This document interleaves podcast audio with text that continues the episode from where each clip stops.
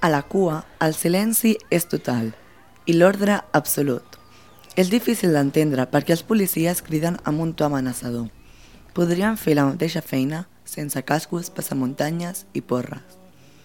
És massa fàcil intimidar persones tan dèbils. plora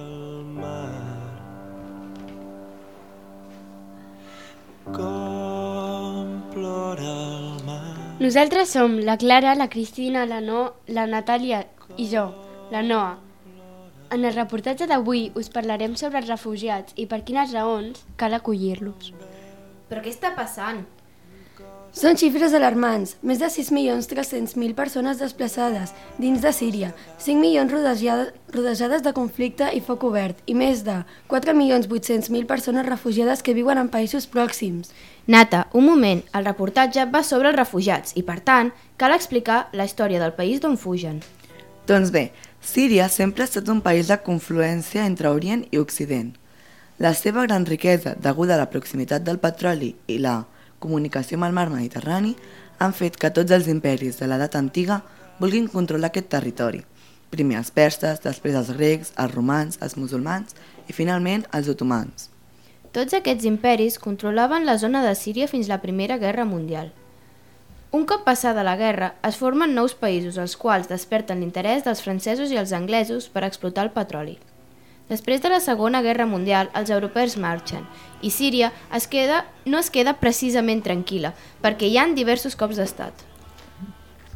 Quan la primavera àrab, que són una sèrie de revoltes, arriba a Síria al govern, respon amb l'exèrcit i mata a unes 1.000 persones. Els enfrontaments continuaran fins a convertir-se en una guerra civil. A la guerra de Síria no podem dir que són dos bàndols lluitant pel bé i el mal, sinó que són quatre bandes que lluiten per controlar el territori, els radicals, entre els quals hi ha l'estat islàmic i Al-Qaeda, els kurds, el govern de Al-Saad i l'oposició. Cada grup té els seus motius per la lluita. Ostres, tu, no sabia que era tan complicat. Però per què marxen els refugiats? Marxen perquè a casa seva ja no s'hi pot viure.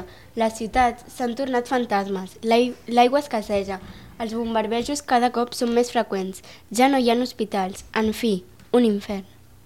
Per això venen cap a casa nostra, però nosaltres, en comptes d'obrir-los els braços i ajudar-los després del calvari que han patit, els hi construïm fronteres i camps de refugiats. Doncs bé, ja sabem per què hi ha guerra a Síria, però què està passant ara mateix? Fa un parell d'anys, els refugiats creuaven, creuaven el mar Mediterrani amb pateres i caminaven fins a arribar a algun país que els pogués acollir.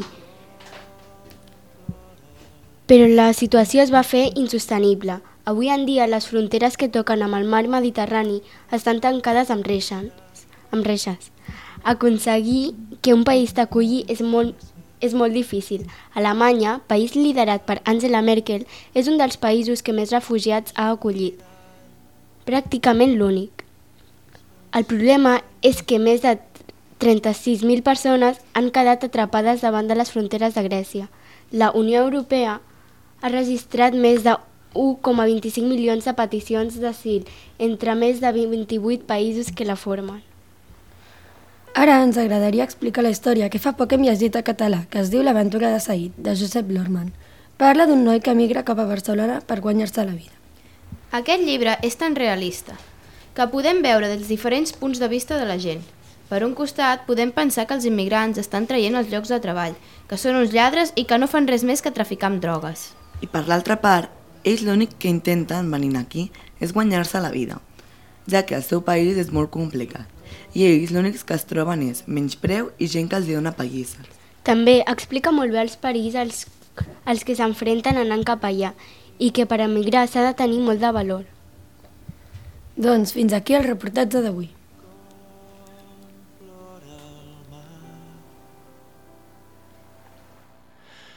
Com plora el mar quan veu un cos que cau un altre cos que cau i la mort amb gust de sal. S'escola la avall i al fons els peixos cor glaçats. Imploren